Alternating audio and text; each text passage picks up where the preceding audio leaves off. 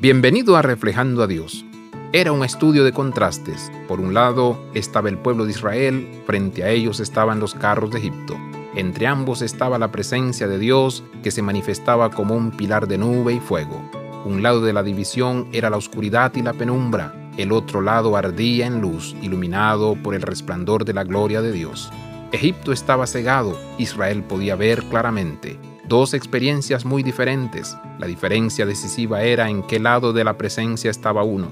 Siglos después, el profeta Nahum profetizó sobre Nínive, comienza con una cita para recordar a sus oyentes del Éxodo y el pacto establecido en el Sinaí. Citando la Torá, comienza, El Señor es celoso, Dios, Nahum 1.1 comienza a describir lo que es estar del lado equivocado de un Dios vengador que es lento para la ira, pero grande en poder. Éxodos 34:6. Sin embargo, este mismo Dios cuyo camino es torbellino y tormenta, cuya ira se derrama como fuego, es también un buen Dios, nos dicen aún.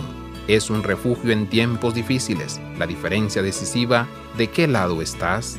Abraza la vida de santidad. Visita reflejandoadios.com.